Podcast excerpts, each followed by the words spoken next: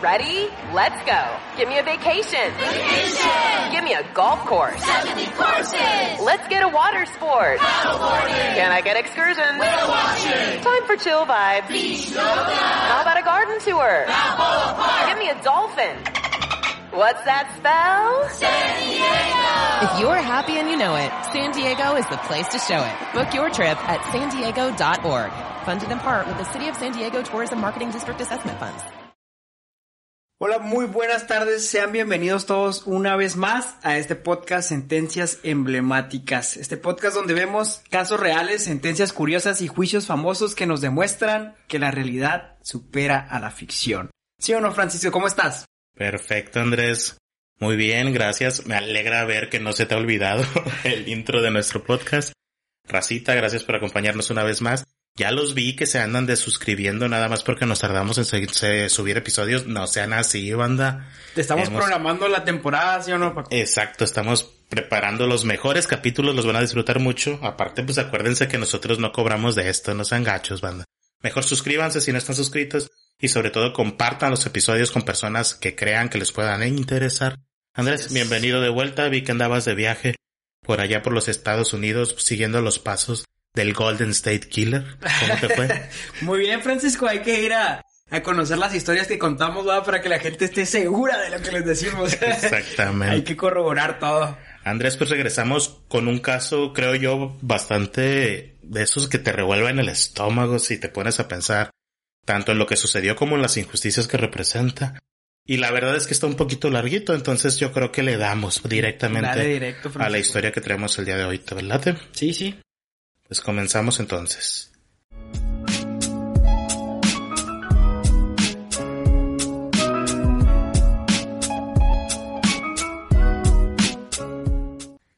Ningún caso en la historia de Estados Unidos produjo tantos juicios, condenas, revocaciones y nuevos juicios como la historia de la cual hablaremos el día de hoy en sentencias emblemáticas. En esta ocasión, decidimos recordar una historia que terminó carreras, desperdició vidas, produjo héroes, alimentó las luchas seccionales y dividió a la, escu- a la izquierda política, poniendo fin a una de las tantas injusticias raciales que se cometían sistemáticamente en contra de los ciudadanos afrodescendientes en Estados Unidos. Una historia más de esas casi, que casi no hay en Estados Unidos de racismo y de segregación racial. Es por eso que hoy hablaremos, pues, del caso Scottsboro Boys o los chicos de Scottsboro. Durante la Gran Depresión de Estados Unidos, Andrés, era muy común para algunos viajar o vagabundear a bordo de trenes de mercancías. Había quienes lo veían como una aventura atractiva en comparación a la monotonía de la vida cotidiana, y había otros que se subían a los vagones para pasar de una búsqueda de trabajo infructuosa a otra. El contexto de la Gran Depresión en Estados Unidos pues era una gran problemática en la economía norteamericana, ¿no? Entonces abundaba el desempleo y ocurría pues este tipo de cosas que la banda se subía a los trenes. Pues ahora sí que para explorar o para buscar trabajo. O, o quién sabe, Paco. Claro, o para otras cosas. El 25 de marzo de 1931, una o dos docenas de personas, en su mayoría hombres y en su mayoría jóvenes, viajaron en un tren de carga de ferrocarriles del sur, de Chattanooga a Memphis. Entre ellos había cuatro adolescentes afroamericanos de Chattanooga, que esperaban investigar un rumor sobre empleos gubernamentales en la ciudad de Memphis, y otros cinco adolescentes también afrodescendientes de varias partes del estado de Georgia.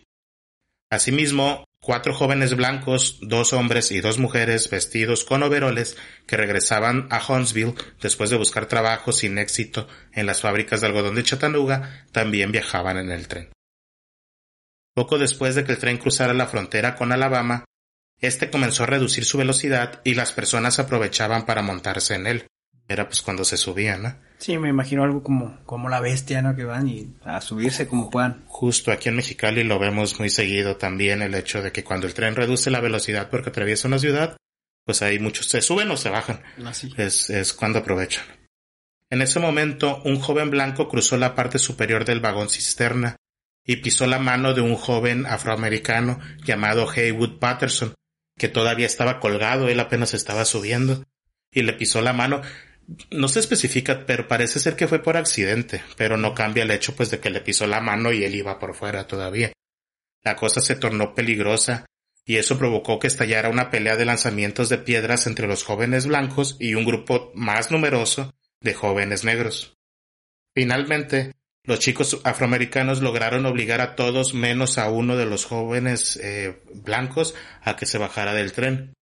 Patterson empujó al único joven blanco que quedaba de nombre Orville Gilly, perdón, de regreso al tren, puesto que éste ya había acelerado y era peligroso tirarlo porque pues, se hubiera matado el morro.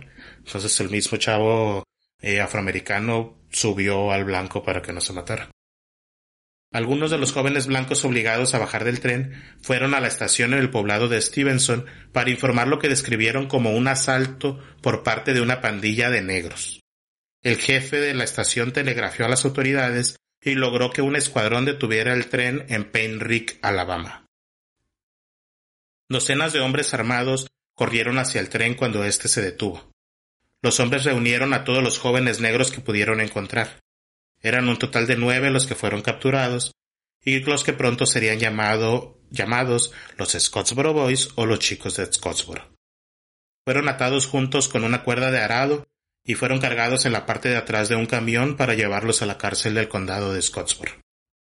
Aquí, a ver, quiero pensar que se entiende, pero quisiera puntualizar que si hacemos especificaciones entre blancos, negros, afrodescendientes, etc., es pues porque, primera porque es el lenguaje que utilizaban estas sentencias y además pues para que se entienda el contexto de segregación racial, vaya, que tiene el caso. Si no lo puntualizamos y nos referimos simplemente como personas, no se va a entender la magnitud de la injusticia que estamos a punto de ver. Así es. La patrulla en Paint Rock también detuvo a dos chicas trabajadoras de la fábrica de Huntsville. Victoria Price, de 21 años, y Ruby Bates de 17. Esta última no queda muy claro si por iniciativa propia o porque alguien le preguntó algo, pero le dijo a uno de los miembros de la patrulla que ella y Victoria Price habían sido violadas por una banda de doce negros con pistolas y cuchillos. Ah, caray. Sí, está, estaba fuerte la acusación. A ver, pero Victoria Price y la otra, la otra persona, la otra muchacha, eran las mismas muchachas que iban desde el principio, me imagino, ¿verdad? Sí, son las mismas. Ok.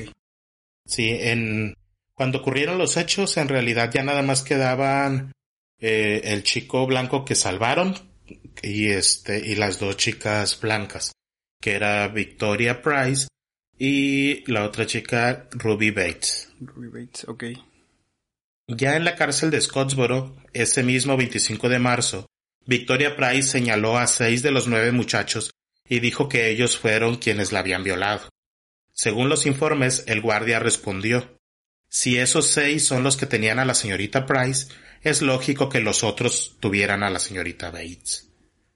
Los juicios de los Scottsboro Boys comenzaron doce días después de su arresto en la, sala del, en la sala del tribunal del juez Alfred Hawkins, y muchos periódicos locales habían sacado ya sus propias conclusiones sobre los acusados antes de que comenzaran los juicios.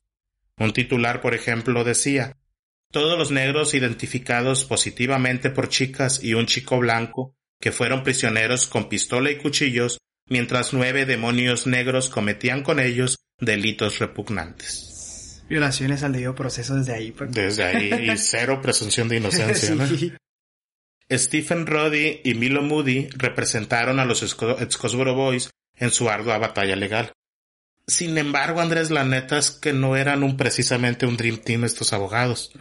Roddy era un abogado de bienes raíces de Chattanooga que no recibía ni salario ni preparación para llevar un juicio criminal. Y Moody, por su lado, era un abogado local olvidadizo de 70 años que no había llevado un caso en décadas. Sin defensa, sin defensa técnica, pero no, hombre. Justo, diste en el clavo. La gente de los condados y estados circundantes comenzó a llegar en automóvil y en tren a la llegada del amanecer.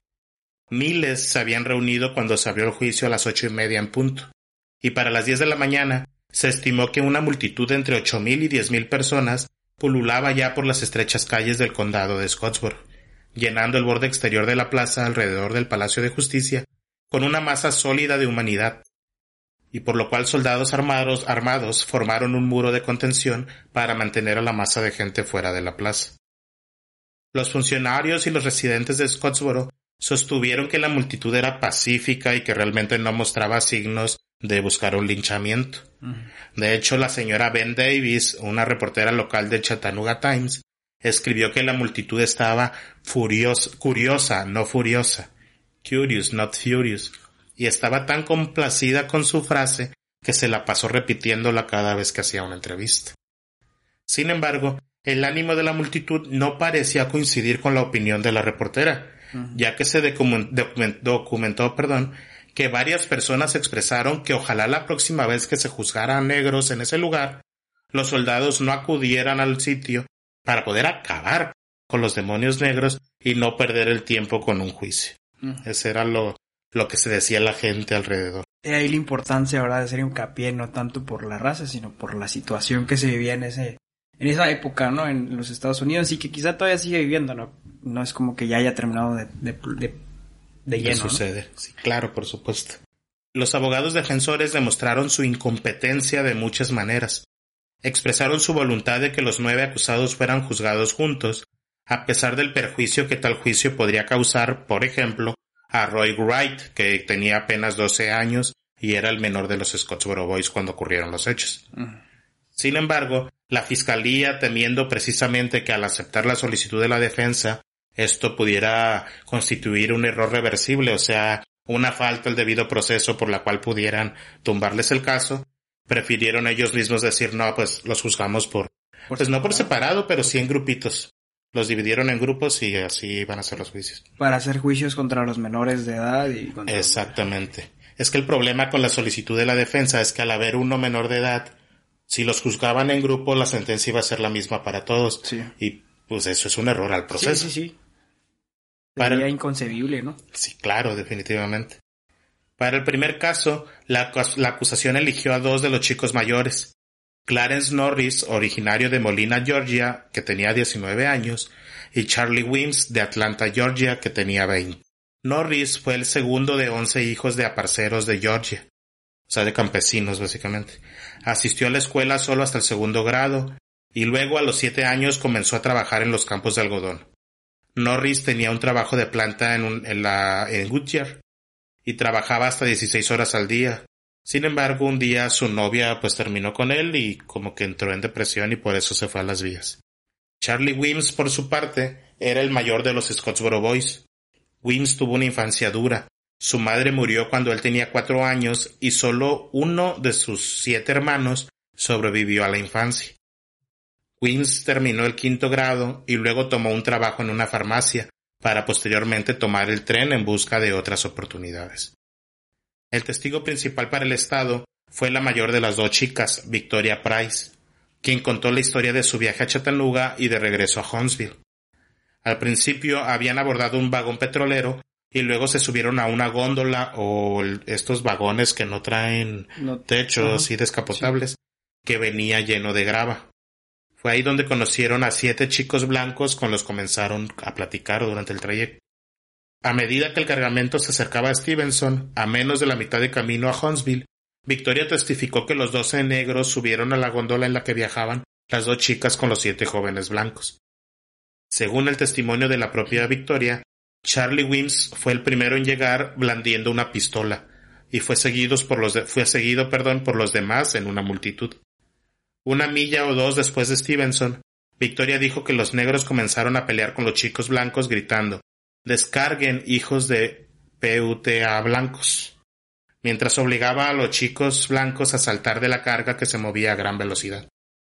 Los negros permitieron que se quedara uno de los chicos blancos, Orville Gilly, que dijo que tenía miedo de saltar por miedo a matarse. Básicamente describió la pelea, pues que sí ocurrió, pero pues agregó esta parte que, que va a decir a continuación.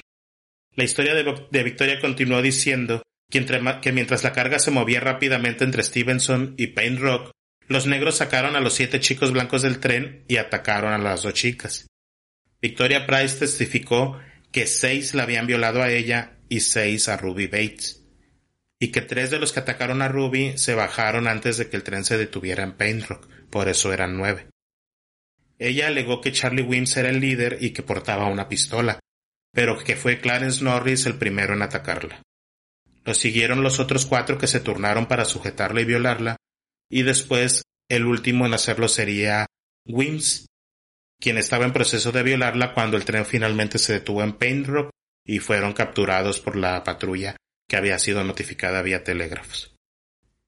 Price narró esa historia con tal entusiasmo, rapidez e incluso haciendo bromas, por la cual la sala del tribunal a menudo estaba en un estruendo de risa. Ah, Era, era como una testigo como de estas personas simpáticas que caen bien, pues. Entonces tenía a toda la gente de su lado por su manera de hablar. Suena bien fuerte si lo Sí, piensas sí, en el sea, contexto de lo que está narrando. Ahorita estoy pensando y yo, ah, caray, como que algo ya no cuadra aquí, ¿no? Como, como que estaba entreteniendo al jurado en vez de realmente tener una, una postura que, que, que quizá psicológicamente tendría una, una mujer que ha sido violada, ¿no? Exactamente. E- e- Era, era raro. Incluso sus réplicas al abogado de la defensa, Stephen Roddy, causaron especial diversión, pues aprovechaba de que el, abogado no tenía la mayor de las pericias, digamos, y pues ella contestaba con divagando o este simplemente diciendo que no se acordaba de ciertos detalles, etcétera, para hacer quedar mal al abogado. Ella sabía que tenía de su lado al, al jurado y lo estaba aprovechando. A Ruby Bates, en cambio, no se le preguntó sobre las con- contradicciones entre su testimonio y el de Price. Por ejemplo, respecto al hecho de que ella asegura que no se dio cuenta del número de muchachos que las atacaron, así como que Bates sostiene que en realidad ella nunca entabló conversación con los otros chicos blancos como sí lo hizo Price. De hecho, tanto su interrogatorio, interrogatorio perdón, como el de Orville Gilly, el chico blanco que no se tiró. Sus testimonios fueron extremadamente cortos, y a diferencia de Price, que hasta se reían con ella, de estos chicos dijeron que eran personas como que muy tontas o débiles, y pues no se tomaban tan en serio sus declaraciones como si las de Victoria. O sea, estos también fueron a declarar en, en el juicio. Sí, también eran presuntas víctimas, sin embargo su manera de conducirse los Es hizo pasar como personas más débiles, más, más blandas para el jurado. Ah. El doctor M. H. Lynch, médico de salud del condado, y el doctor W. H. Bridges de Scottsboro testificaron en el juicio que el examen médico de las chicas realizada, realizado poco después de que la sacaran del tren mostró que en efecto ambas chicas habían tenido relaciones sexuales recientemente, pero que no hubo laceraciones, rasgaduras u otros signos de manipulación brusca, y que éstas no estaban histéricas cuando las llevaron al consultorio de- del primer médico, sino que se pusieron histéricas más tarde. El doctor Bridges dijo que Victoria tenía un pequeño rasguño en el cuello y un pequeño hematoma o dos, o sea, moretones, Sí. pero no encontró nada más grave. El abogado de la defensa, el señor Rudy, Roddy, perdón, preguntó vacilante e indirectamente en su contrainterrogatorio del médico si era posible diferenciar entre el espermatozoide de un hombre blanco y de uno negro. Otras épocas. Y pues el médico respondió que no, que, que evidentemente no, no había ninguna diferencia. Es más, ni, ni podían, yo creo, todavía llegar a, a hacer pruebas de eso. Yo creo. No, no, no se crean, eso es broma. Ay. Pues es que sí, por la época, a ver, no había pruebas de ADN, claramente. Pero ya se sabía que no había distinciones entre, o sea, Sí. visuales, digamos, entre el espermatozoide de un hombre blanco que de uno negro. A simple vista, pues. Exacto. La, defren- la defensa, por su parte, ofreció como testigos únicamente a los propios acusados, y su testimonio fue confuso, a veces incoherente, y estaba pla- plagado de errores evidentes. Seis de los chicos, Andy Wright, Willie Robertson, Charles Wims, Ozzy Powell, Olin Montgomery y Eugene Williams, negaron haber violado o incluso haber visto a las dos chicas. Pero los otros tres, que luego afirmaron haberlo hecho debido a las palizas y amenazas de los guardias, dijeron que sí ocurrió la violación, y pero que habían sido los otros, no ellos. Clarence Norris proporcionó lo que el un periódico llamó el punto culminante del juicio, cuando dijo que fueron los otros negros los que las violaron y que habían sido todos ellos, excepto él. Los abogados defensores ya no ofrecieron argumentos finales, y un editorialista local escribió el describió el caso como algo tan perfecto y con- tan concluyente que era casi perfecto, más bien. Para él nada más, yo creo, ¿no? Exactamente. De seguro era blanco, Paco. Ah, sí. Probablemente. no hay un dato al respecto, pero este, sí, probablemente era blanco como para decir esas cosas. Los veredictos de culpabilidad del primer juicio se anunciaron mientras el segundo juicio todavía estaba en curso, y la gran multitud fuera del juzgado dejó escapar un rugido de aprobación que fue, fue claramente escuchado por el segundo jurado en el interior que también es otra falla al proceso. O sea, si ven que la gente está festejando un veredicto de culpabilidad, pues predispones al jurado del siguiente juicio, ¿no? Sí. Cuando terminaron los cuatro juicios, ocho de los nueve Scottsboro Boys habían sido declarados culpables y condenados a muerte. Solamente se declaró un juicio nulo en el caso de Roy Wright, de 12 años, del que hablábamos. Y esto fue, Andrés, para sorpresa de todos, se declaró juicio nulo porque once jurados estaban aferrados que querían la pena de muerte para el muchacho, a pesar de que la fiscalía estaba pidiendo solamente cadena perpetua por su edad. Ah, caray. Sí, solo no se pusieron, no se lograron poner de acuerdo, pero porque once querían la pena de muerte. O sea, wow, se me hace simplemente absurdo. Qué pena, Paco. La Asociación Nacional para el Progreso de las Personas de Color, o NAACP por sus siglas en inglés, de la cual se podía haber esperado que se apresurara a defender a los Scottsboro Boys, no lo hizo.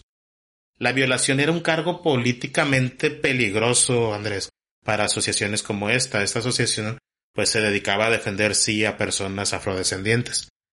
Pero ellos pensaban que si estos resultaban culpables, pues sí iba a ser un duro golpe para la asociación, por lo cual decidieron que no los iban a defender. En cambio, curiosamente, fue el Partido Comunista el que sí se movió agresivamente para ayudar a hacer suyo el caso y defender a los Scottsboro Boys. A ver, no era tanto por buenas intenciones. El partido vio el caso como una gran herramienta de reclutamiento entre los negros del sur y entre los liberales del norte. Entonces se apropió del caso, pues básicamente como una manera de hacerse publicidad, ¿no? Sí, sí. Partidista. Exacto. El Partido Comunista, a través de su brazo legal llamado la Defensa Laboral Internacional, o ILD por sus siglas en inglés, declaró que el caso contra los muchachos era un fraude asesino e inició esfuerzos que finalmente resultarían exitosos para ser nombrados abogados de los Scottsboro Boys. La NAACP, que eh, tenía la asociación esta que te digo, que, que una, tenía una burocracia lenta, pero finalmente se dio cuenta de que los Scottsboro Boys probablemente eran inocentes y que el liderazgo del caso también les traería grandes beneficios públicos, por lo cual intentaron pues ser los representantes de los Scottsboro Boys, pero ya era demasiado tarde, pues de estos los jóvenes acusados eran personas que básicamente se estaban ahogando y que obviamente iban a agarrarse del primero que le tendiera la mano. Y en este caso, pues fue el Partido Comunista. Oye, ¿y qué pasó con los otros eh, con los otros tres jóvenes negros, me parece que se mencionaron, porque estás, estamos mencionando nueve aquí, ¿no? Sí. Pero la Victoria Price dentro, la persona Victoria Price dentro de su declaración dijo que fueron doce. O sea, ¿y esos tres? Pues nunca los agarraron porque se bajaron antes y no, pues no sabían quiénes eran. Entonces nunca los agarraron. Básicamente. Mm, bueno. sí.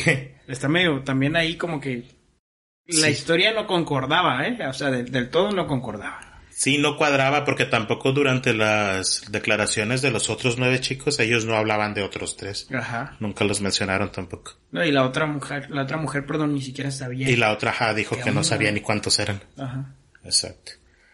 En enero de 1932, la Corte Suprema del Estado de Alabama, con una votación de 6 a 1, confirmó, a ver, por supuesto, Ah, sorry porque me brinqué esto sin querer, obviamente se apeló la sentencia, se buscó, este, pues echarla hacia atrás, ¿no? Pero en 1932, ahora sí, la Corte Suprema de Alabama confirmó las sentencias, todas menos una, que fue la de Eugene Williams de 13 años, a quien, según la Corte, no se le debió juzgar como un adulto, por lo cual esa sentencia sí la revirtió. Casi, casi esta persona era inimputable, Paco. Básicamente. O sea. Los casos fueron apelados ante la Suprema Corte de Estados Unidos y ésta anuló todas las condenas en el caso histórico de Powell contra Alabama, en el cual el tribunal dictaminó por una votación de 7 a 2 que Alabama había negado el derecho de los acusados bajo la cláusula del debido proceso en la decimocuarta enmienda, a un abogado competente. Ahí está. Por lo cual tendría que haber nuevos juicios. Literal, porque tuvieron mal abogado, tuvieron que reponer todo el procedimiento. Sí, por pésima defensa técnica. O sea, te das cuenta desde el momento en que tú me estabas comentando, ¿no? Uno era bienes raíces, o sea, un abogado de bienes raíces que va a saber del derecho penal. Es por eso, o sea, no estamos... Eh, a ver, no es imposible, pero... Ni, tampoco que, nos, que sea imposible para ellos, pero ellos se dedican especialmente a eso, pues. Y un abogado en derecho penal va a dedicarse especialmente al derecho penal. No, además durante el juicio se notaba su incompetencia en cosas como la que dijimos de que quería que juzgaran a todos al mismo tiempo, cuando eso le hacía daño al menos a uno de sus representados. Entonces, pues por eso la Suprema Corte decidió que los casos tendrían que, a ver, no estaba declarando inocentes a los Scotts solamente tenían que tener otra vez el juicio. Exacto. El fiscal de los nuevos juicios fue el fiscal general de Alabama, Thomas Knight Jr. El padre de Knight era Thomas Knight Sr. y era el autor de la decisión de la Corte Suprema de Alabama que había confirmado las sentencias originales. Entonces se intuía que este nuevo fiscal pues quería volver a declarar los culpables porque pues es lo que había dicho su padre. Sí. El ILD seleccionó a dos abogados para representar a los Scottsboro Boys en los nuevos juicios y calmó a los escépticos que veían a la organización más preocupada por los beneficios derivados del caso que por el bienestar de los muchachos, al pedirle a Samuel Leibowitz que se desempeñara como el abogado defensor principal. Esto los calmó porque Leibowitz era un abogado penalista de Nueva York que había obtenido un récord asombroso de 77 absoluciones y un jurado, jurado colgado perdón, en 78 juicios de homicidio. Ay, sí podríamos decir que sí van a tener buena defensa. Este sí era un experto, o sea, de 78 casos, en 77 logró la absolución y en uno no logró la absolución, pero logró el juicio nulo, porque los jurados de ese caso no se pusieron de acuerdo. O sea, ese es un récord impresionante, básicamente. Quiero conocerlo. De hecho, vamos a hablar de él en un caso más adelante. ¿eh? Eh, no les voy a decir cuál porque sería spoiler, pero sí volveremos a hablar de este abogado. Vean la temporada. Vean toda la temporada. Aunque tardemos. Exacto. No, ya no vamos a tardar, banda, les prometemos. Leibowitz invertiría cuatro años de trabajo en la defensa de los Scottsboro, sin paga. Esta era una lucha en la que él de verdad creía. Pro bono el señor. Sí, pro bono, exactamente. Es que Leibowitz era un demócrata, demócrata perdón, tradicional y no tenía ni siquiera conexiones o simpatías con el Partido Comunista, ¿eh? Le hablaron a él literalmente por ser un experto en, el tema, penal. Exacto. Joseph Brodsky, de hecho, que era el abogado del Partido Comunista, solamente fue asignado como ayudante de este señor Samuel Leibowitz. Mientras estaban en el corredor de la muerte en la prisión de Kilby, en la misma fecha en la que originalmente se habían fijado sus propias ejecuciones, los Scottsboro Boys vieron cómo se llevaron a otro recluso a una cámara de ejecución que no estaba insonorizada, así como ah. nuestro, así, como, nuestro estudio. no estaba insonorizado, por lo cual se escuchaba todo desde sus celdas y escucharon la ejecución y los dolores, pues, de la persona que estaba siendo ejecutada. Una o dos veces por semana se les permitía salir de sus diminutas celdas mientras los esposaban y caminaban por unos metros de un pasillo hacia una ducha. A medida que se acercaba la fecha del juicio, los trasladaron a la cárcel de Decatur, una instalación infestada de ratas que dos años antes había sido declarada como una prisión no apta para prisioneros blancos. Los Scottsboro Boys pasaron los dos años entre sus primeros juicios y esta segunda ronda de juicios que estaba programada para comenzar en marzo del 1933 en esta prisión de Decatur, en las deplorables condiciones de las prisiones de Alabama en la era de la Gran Depresión.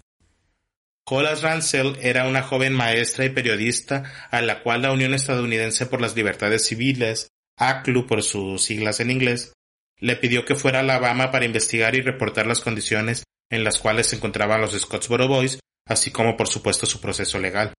Al respecto, Ransel publicó un reporte en el cual eh, decía que los encontró en un estado de, que estaban aterrorizados y desconcertados, como ratoncitos asustados en una trampa. El segundo juicio de Haywood Patterson se abrió el 30 de marzo de 1933 en la sala del tribunal del juez James Horton. Este muchacho, Patterson, Tenía 18 años cuando fue acusado de violación por Victoria Price y Ruby Bates. Había nacido en Georgia y era hijo de un aparcero, un campesino, que luego se mudó a Chattanooga para trabajar como trabajador, valga la redundancia, de una siderúrgica. Patterson dejó la escuela después del tercer grado y trabajó como repartidor durante un tiempo después de que renunció. Ya era un veterano en los rieles cuando lo arrestaron en Paint Rock en el 1931, ya que había viajado en trenes desde Ohio a Florida y hasta Arkansas en busca de trabajo desde que tenía 14 años. Este muchacho Patterson es el que tenía las manos colgadas todavía en el tren cuando fue pisado por uno de los chicos blancos y es lo que provocó la pelea, provocó que la patrulla después los detuviera y en general pues provocó básicamente todo este caso. Todo el asunto, ¿no? Exacto. Leibowitz, el abogado, se movió para anular las acusaciones sobre la base de que los negros habían sido sistemáticamente excluidos de las listas del jurado, lo cual causó la molestia de los observadores locales.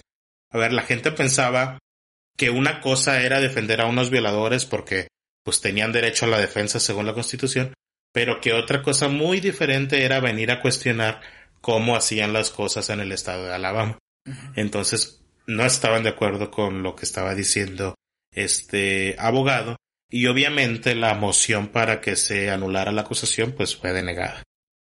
El 3 de abril, Victoria Price fue llamada al estrado. El examen directo fue breve, solo de 16 minutos, en el cual Price relató su viaje de búsqueda de trabajo a Chattanooga, la pelea en el tren entre blancos y negros y la violación en grupo en la que Haywood Patterson fue uno de sus atacantes. La estrategia del fiscal Knight era cubrir los hechos esenciales de una manera condensada y sin adornos, básicamente para que no pudiera pues decir muchas cosas en las cuales pudieran encontrar contradicciones. Sí, que se equivocara después de años, ¿no? De no saber ni qué decir. Exactamente, básicamente le dijo, pues mira, resume nada más lo más importante, no te vayan a agarrar en la mentira. En el contrainterrogatorio, Leibowitz fue despiadado. En sus preguntas sugería que, que Price era una adúltera que se había reunido con Jack Tiller, su novio, en los patios de carga de Huntsville dos días antes de la supuesta violación. Ahora sí ya no se reía, Paco. ya no se reía. Exacto, pues ya este sí, este abogado sí traía con Ken.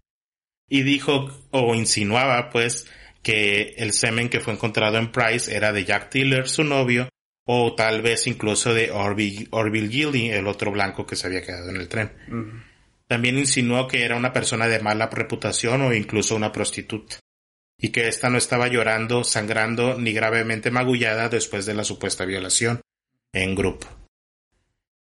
E incluso se atrevió a, decir una razón por la cual creía que ésta se había inventado la historia, y es que resulta, Andrés, que en esa época había algo llamado la ley de Mann, que era una ley que penalizaba el cruzar fronteras estatales con fines inmorales, así se llamaba.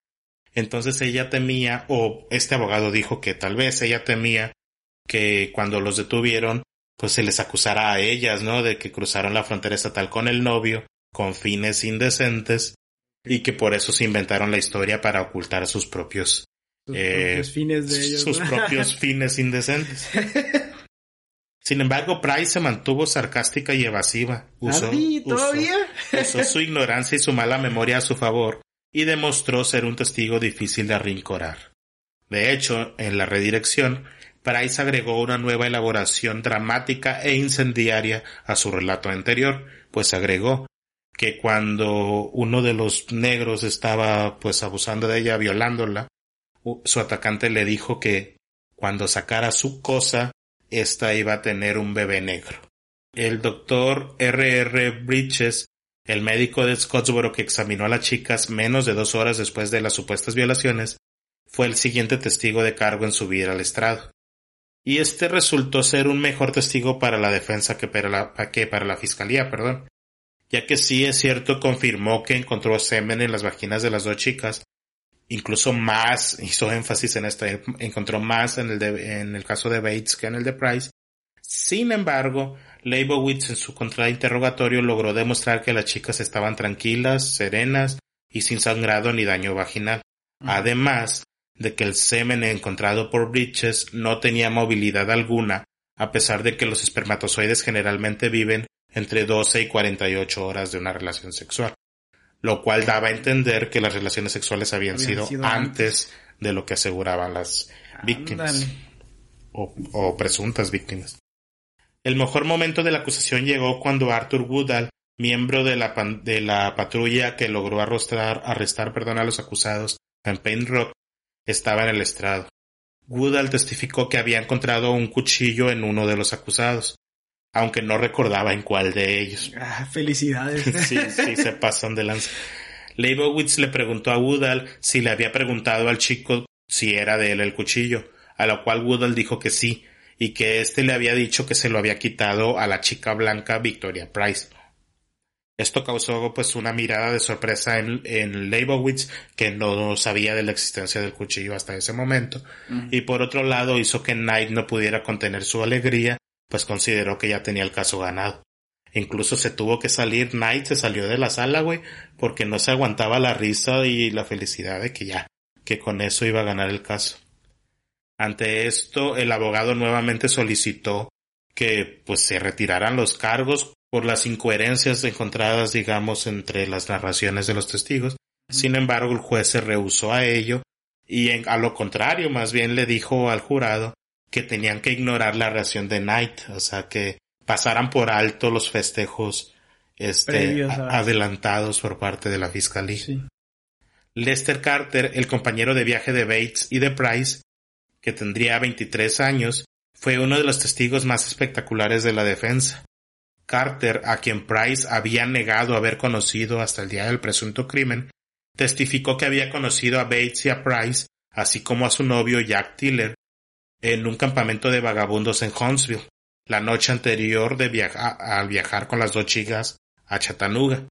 Y le dijo al jurado que la noche en la que los cuatro estaban juntos en el campamento de vagabundos, mientras él hacía el amor con Ruby Bates, Ah, su- Price hacía lo mismo con Tiller, su novio. O sea, confirmando, o sí, pues confirmando esta versión en la cual las chicas habían sostenido relaciones sexuales consensuadas antes de la presunta violación. Sí. Y Andrés, como sacado de la película más cliché de Hollywood, la neta, llegó la última testigo para la defensa. La otra víctima, Ruby Bates, Ajá. llevaba unos meses desaparecida, su paradero era un misterio. Ah, o sea, no, no había estado Ya no fue a en los- juicio, a ¿verdad? los- Ni nada, en exacto. las citaciones, ni nada. A la segunda ronda de juicios no, a la primera sí, a la segunda todavía no había ido. ¿Sí? Bueno, pues había estado desaparecida hasta que Leibowitz, el abogado de la defensa, la llamó como testigo al estrado y pues apareció acompañada por miembros de la Guardia Nacional ante la incredulidad pues de la fiscalía. Bajo interrogatorio directo, Bates, la, la otra presunta víctima, dijo que su conciencia atribulada y el consejo de un famoso ministro en Nueva York la impulsaron a regresar a Alabama para decir la verdad sobre lo que había ocurrido el 25 de marzo de 1931. Un ministro de la corte o un ministro de qué? No un famoso ministro de Nueva York, nada más así fue lo que ella declaró. ok. Que había hablado con alguien que la hizo pues como recapacitar y mejor vino a decir la verdad. Bates dijo que no hubo violación alguna, que de hecho ninguno de los acusados la tocó- las tocó o incluso les hablaron, que no había pasado nada, y que las acusaciones de violación se hicieron después de que Victoria Price le dijera a ella, a Bates, que se inventara una historia para evitar los cargos morales que sería resultado de la ley de Mann que ya habíamos visto. Sí. En el contrainterrogatorio, sin embargo, la fiscalía criticó a Bates y la confrontó con su testimonio contradictorio de los primeros juicios. Y la, y la acusó, ¿sabes de qué? De que sus nuevas versiones eran resultado de que el Partido Comunista la había comprado con ropa nueva y obsequios. En los alegatos de clausura, que ahí los llaman resúmenes, pero son lo que conocemos como alegatos de clausura, en los resúmenes que siguieron, ninguno fue más controvertido que el de Wade Wright, que era procurador del condado de Morgan y que estaba como ayudante de la fiscalía, de Knight, ya que este señor dijo, le dijo al jurado, ¿a poco vamos a permitir que en este caso la justicia se compre con dinero judío de Nueva York? una declaración abiertamente antisemita, ¿no? No manches, blancos, negros y judíos. Ante esto, Leibowitz saltó y exigió un juicio nulo. Sin embargo, el juez Horton se, se negó a declararlo. Knight, por su parte, el fiscal, parecía avergonzado por el llamamiento descaradamente antisemita que acababa de hacer su colega, y ya en su propio resumen de clausura dijo a los miembros del jurado No quiero un veredicto basado en prejuicios raciales o credos religiosos. Pero pues la neta, Knight tampoco era pues una pera en dulce, él le hablaba a los acusados de esa cosa. ¿Sabes? No se refería a ellos por nombres, literal. Los trataba como cosas. Los trataba como objeto. Exacto. Leibowitz en su resumen calificó las acusaciones de Price como una mentira repugnante, despreciable e indignante de una mujer abandonada. Cerró, sin embargo, con el Padre Nuestro y llamando a todo, al jurado a un todo o nada. O absolver a, los acusados o darles la silla.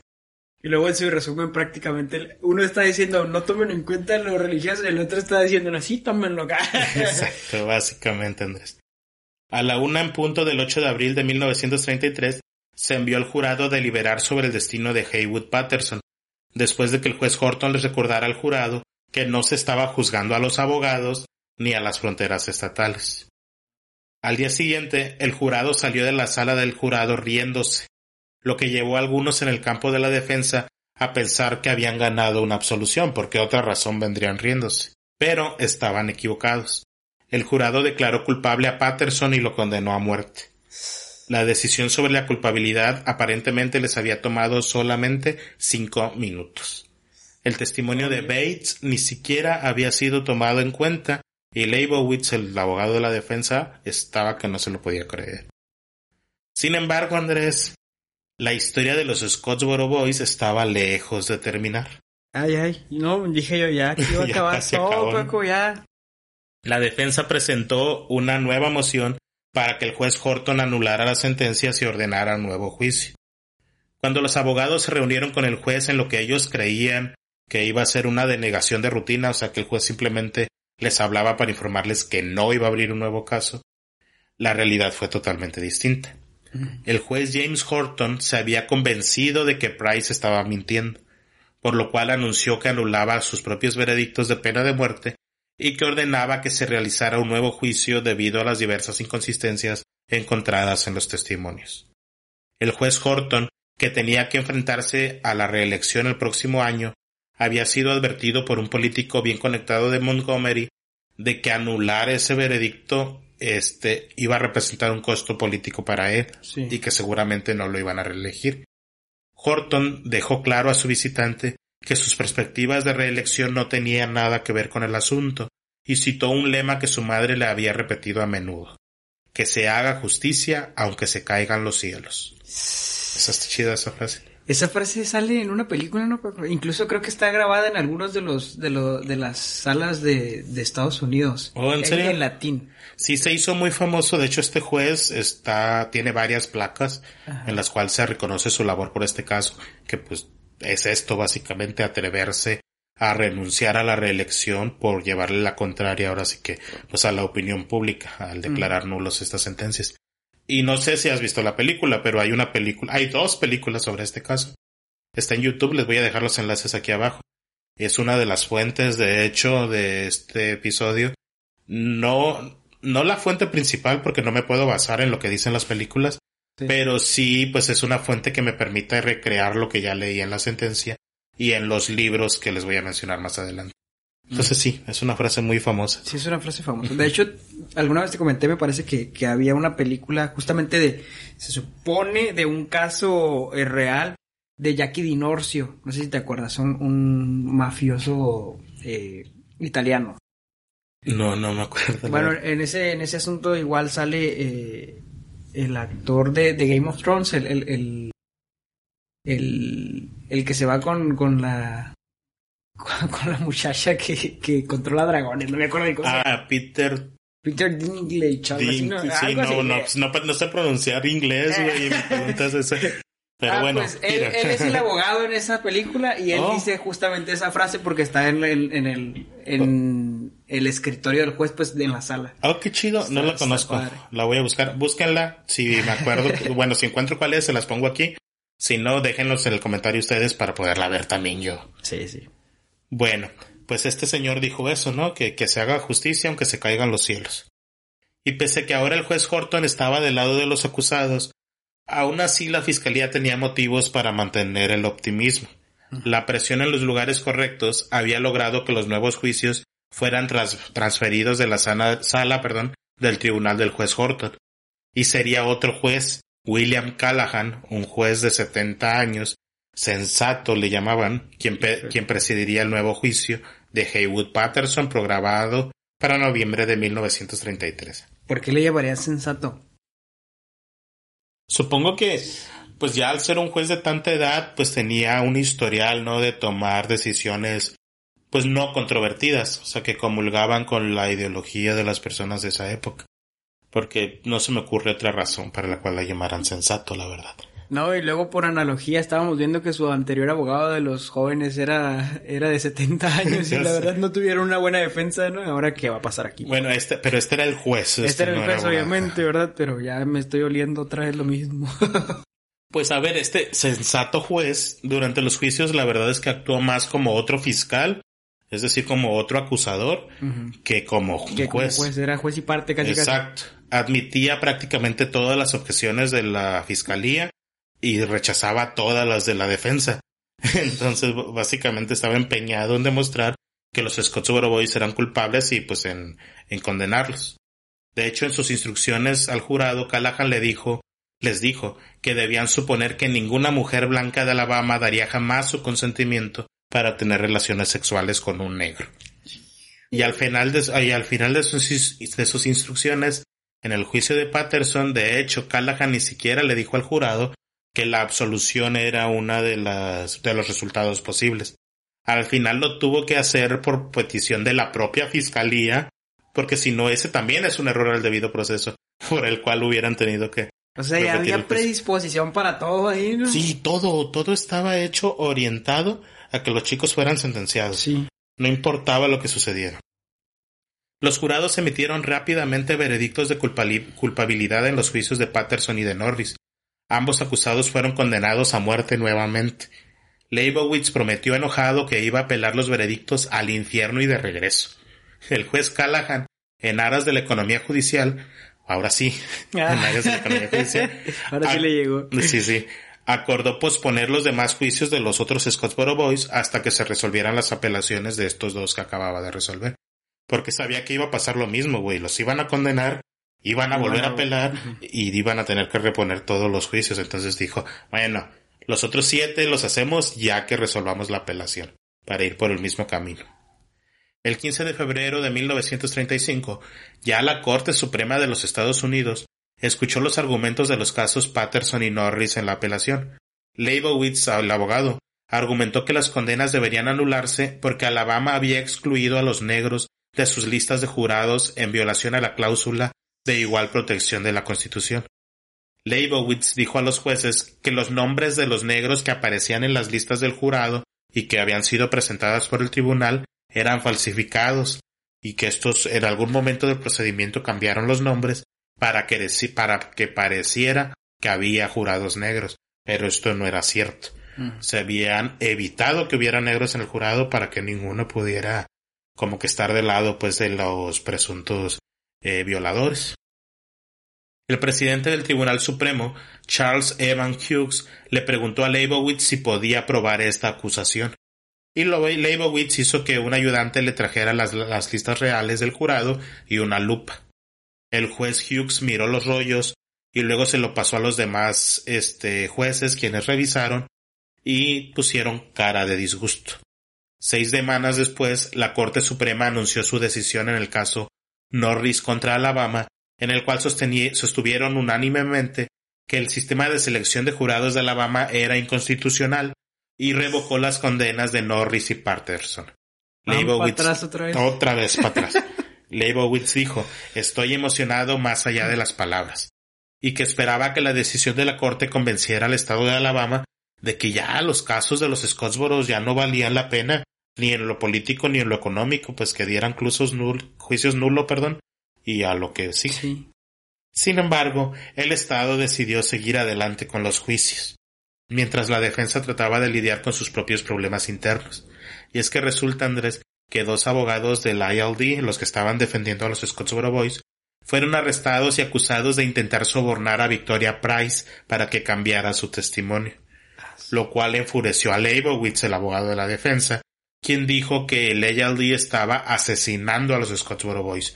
Pues con eso básicamente estaba complicando su defensa.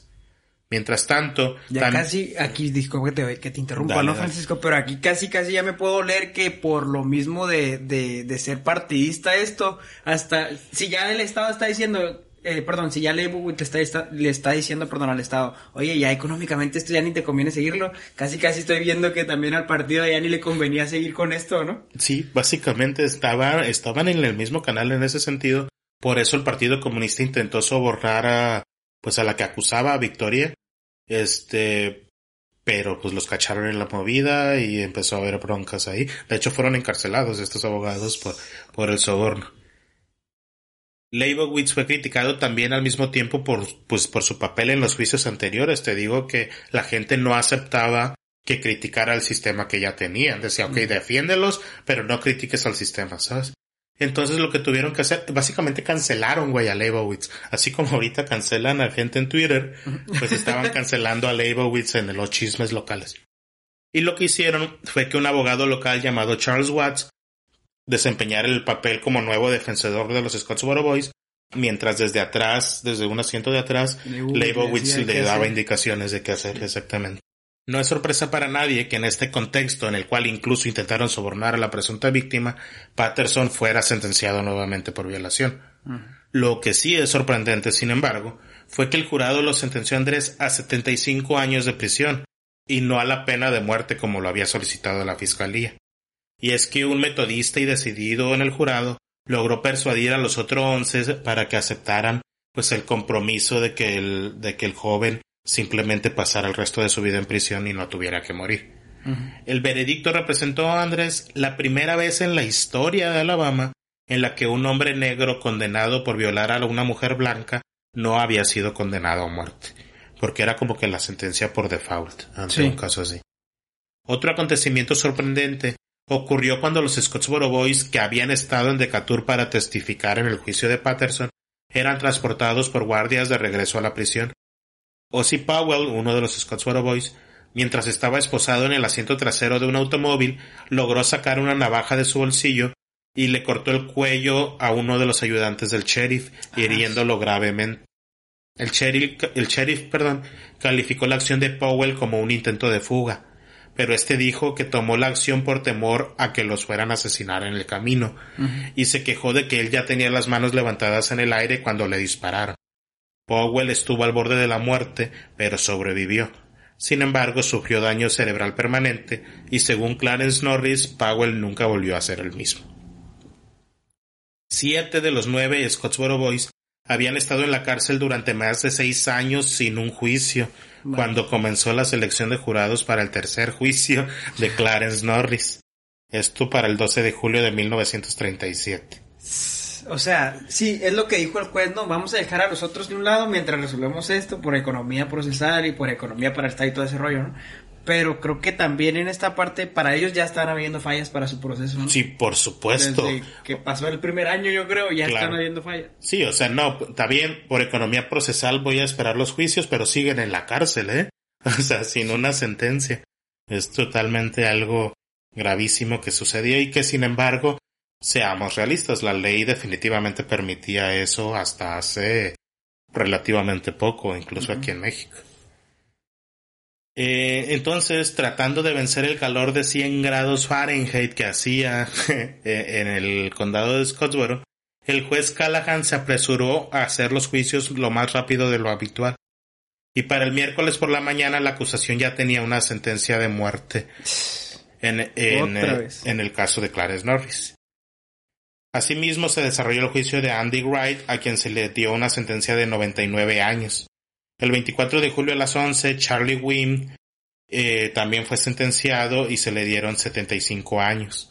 Momentos después, Osil Powell fue llevado a la corte y el nuevo fiscal Thomas Lawson anunció que le retiraría los cargos de violación si Powell se declarara culpable por haber agredido a la gente al que le cortó el cuello, lo cual aceptó. Luego vino la gran noticia. Lawson anunció que retiraría todos los cargos contra los cuatro restantes, Willie Robertson, Olen Montgomery y Eugene Williams, así como Roy Wright.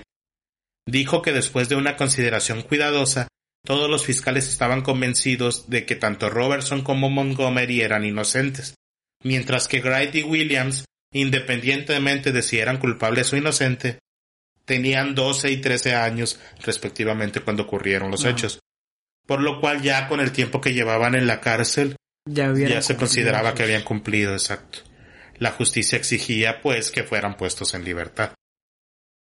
Leibowitz, la defensa, condujo a los cuatro desde la cárcel en un automóvil hasta la frontera de Tennessee, para que no los volvieran a agarrar ahí. Y pues ya bien o mal ya había cuatro libres, tal vez no por las razones esperadas, no con, bueno, salvo en dos casos sí, pero de los otros dos no con una declaratoria de inocencia, sino un pues estabas niño, pues te dejo salir. Pero para los cinco Scottsboro Boys que seguían en Alabama, ellos pues tenían un nuevo problema al cual enfrentarse, ya que consideraban que los habían dejado a ellos cinco para poder liberar a los otros cuatro. Creían que había habido alguna negociación y estaban resentidos pues, con el abogado y contra los otros Scottsboro Boys. Pero bueno, Andrés, con el tiempo, ya sea a través de la libertad condicional o incluso escapando de la cárcel, todos los Scottsboro Boys finalmente se encontraron libres y fuera de Alabama. Charles, Wims obtuvo su libertad condicional en 1943. Ozzy Powell y Clarence Norris la obtuvieron también en 1946. Y Andy Wright fue el último en salir definitivamente, obtuvo su libertad condicional en 1950. En su caso, él había obte- obtenido la libertad condicional antes, pero regresó a la cárcel por violar su libertad condicional. Y Entonces ya salió definitivamente hasta 1950. Por su parte, Haywood Patterson logró escapar de la cárcel. Escapó en 1948. Tanto Patterson como Norris participaron cada uno en la escritura del libro sobre sus vidas, que son fuente de este episodio. Sí. El libro de Patterson se llama Scottsboro Boy y se publicó en 1950, mientras que este estaba prófugo. Ah, Sí. se tomó el tiempo para escribirlo. Exacto. Poco después de su publicación, Patterson fue arrestado por el FBI, pero el gobernador Menem Williams de Michigan rechazó la solicitud de extradición a Alabama. Así que por eso no volvió a estar preso, aunque sí fue capturado. En 1976, el último sobreviviente de los Scottsboro Boys, Clarence Norris, recibió finalmente un indulto total del estado de Alabama, firmado por el gobernador George Wallace. Tres, años más tarde, Norris publicó su libro The Last of the Scottsboro Boys, el último de los Scottsboro Boys. Diez años después, que también es fuente de este caso, por cierto, ahí les dejo el link. Diez años después, el 23 de enero de 1989, pues, eh, pues el último sobreviviente, Clarence Norris, ya estaba muerto también. La indigna- indignación por los veredictos, Andrés, se extendió desde los círculos radicales hasta la gente común.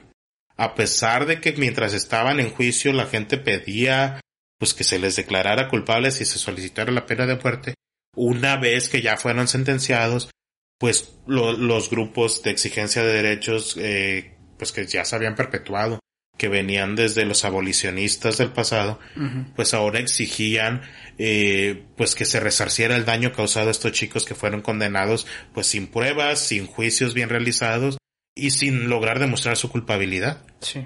Los juicios provocaron todo un nuevo movimiento, blancos y negros marchando juntos por los derechos civiles, algo que no se veía de los días desde los días abolicionistas, como te decía. Los juicios también produjeron una decisión histórica de la Suprema Corte de los Estados Unidos que obligó a los estados del sur a comenzar a sentar jurados negros en el pues en el banquillo del jurado, vaya, a aceptarlos. Y esto ayudó a preparar el escenario para victorias posteriores en casos de derechos civiles que les vamos a traer más adelante en este mismo podcast. De Scottsboro, Andrés, surgieron las semillas del cambio. El sur definitivo, el sur de Estados Unidos definitivamente nunca volvería a ser el mismo. Pero aún así, la historia de los Scottsboro Boys es uno de los ejemplos más vergonzosos de injusticia en la historia de Estados Unidos, y deja en claro que el sur profundo en la década de 1930 no tenía jurados dispuestos a otorgar a un negro acusado de violar a una mujer blanca la presunción habitual de inocencia. De hecho, se puede argumentar que la presunción parecía invertida. Se presumía culpable al negro a menos que pudiera establecer su inocencia más allá de toda duda razonable. Andrés, dicho esto, es fácil mirar a la historia de los Scottsboro Boys y condenar a toda una región, decir que Estados Unidos es racista, particularmente esta zona del país. Sin embargo, pues no es del todo cierto y no sería del todo justo decirlo. Hubo buenas personas en el sur de los Estados Unidos, desde valientes editores de periódicos que exigían justicia, pasando por los abogados y ministros que participaron del caso en favor de los acusados falsamente, así como otros que lucharon por la justicia de los Scottsboro Boys. Destacan las acciones del juez sureño James Horton, quien se atrevió a anular la, condena de Haywood Patterson a pesar de las nefastas consecuencias que traería a su propia carrera.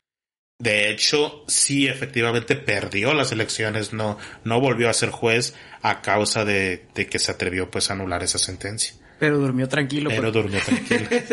en gran parte debido a los esfuerzos decididos de Sheila Washington, una chica, una mujer nativa de Scottsboro, la legislatura de Alabama votó apenas en 2013 para otorgar indultos póstumos tanto a Haywood Patterson como a Charles Wims y Andy Wright, quienes habían sido condenados repetidamente por violación por este caso de la década de 1930. El gobernador Robert Bentley convirtió dicha medida en una ley en una ceremonia en el Museo y Centro Cultural de Scottsboro. El gobernador Bentley dijo en ese momento Esto ha tardado mucho en llegar, pero nunca es demasiado tarde para hacer lo correcto. Mm. Y pues ese Andrés es el caso de los Scottsboro Boys. Nunca es demasiado tarde, Paco, pero ya pasaron más de 10 años en la cárcel uno, ¿no? no, y nunca es demasiado tarde, pero pues llevan años muertos. o sea, es, es un reconocimiento póstumo de, su inocencia. Exacto. En pues fin, Andrés, pues este es el caso de los Scottsboro Boys. ¿Qué te pareció? Pues dentro de todo lo que, lo que aprendimos hoy, dentro de todo lo que vimos hoy, pues pasó de todo en este caso, ¿no? Pero lo, lo, Ahora sí que la carnita de este asunto fue prácticamente que no había una defensa buena. Sí. Desde el principio no hubo una defensa técnica y luego cuando la hubo, los jueces no querían aceptar. Pues es lo que pasa ¿no? con, con, la, con el gobierno, a veces no aceptan los errores que han cometido. Y aparte igual tal vez es la, la predisposición que tenían de juzgar antes de pasar por el juicio, antes de pasar por todo el proceso. Entonces es un prejuicio que ya te traen eh, de lleno pero muy, muy acertadamente lo comentas tú, ¿verdad? No son todos en el país, o sea, solamente son pocos, o, quizás sean muchos, pero hay otros que también están en favor de poder resolver estas situaciones de acuerdo a los derechos de todas las personas, ¿no? de, acuerdo a los derechos humanos o inertes, no, perdón, inherentes, mejor dicho, que tenemos todos nosotros, ¿verdad? Exacto, Andrés.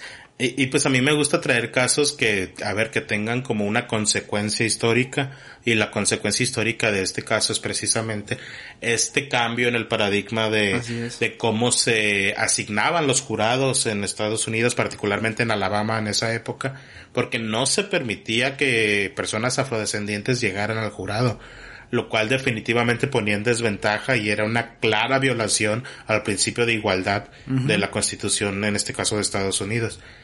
A partir de este caso se modificó la ley para que se tuviera garantizado el acceso de cualquier persona al, a los jurados, lo cual fue un avance importante. Como te digo, eso produjo que después se lograra ganar otros casos importantes porque ya en el jurado había personas que representaban de manera efectiva pues a los acusados y a las víctimas en, en casos eh, de derechos civiles. Así es. Y pues como el caso se alargó, Andrés, ya no quiero alargarme mucho más en el episodio.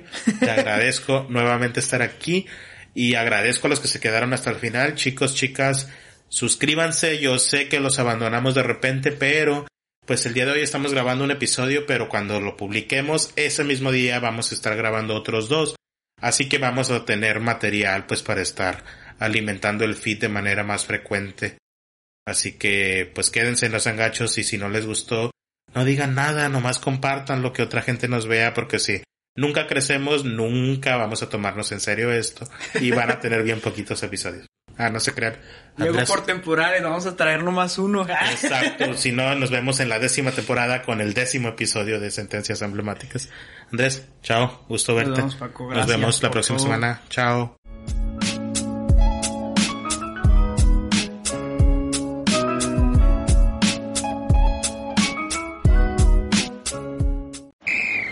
Ready? Let's go. Give me a vacation. Vacation. Give me a golf course. 70 courses. Let's get a water sport. Paddleboarding. Can I get excursions? Whale watching. Time for chill vibes. Beach yoga. How about a garden tour? Balboa Park. Give me a dolphin. What's that spell? San Diego. If you're happy and you know it, San Diego is the place to show it. Book your trip at san Funded in part with the City of San Diego Tourism Marketing District Assessment Funds.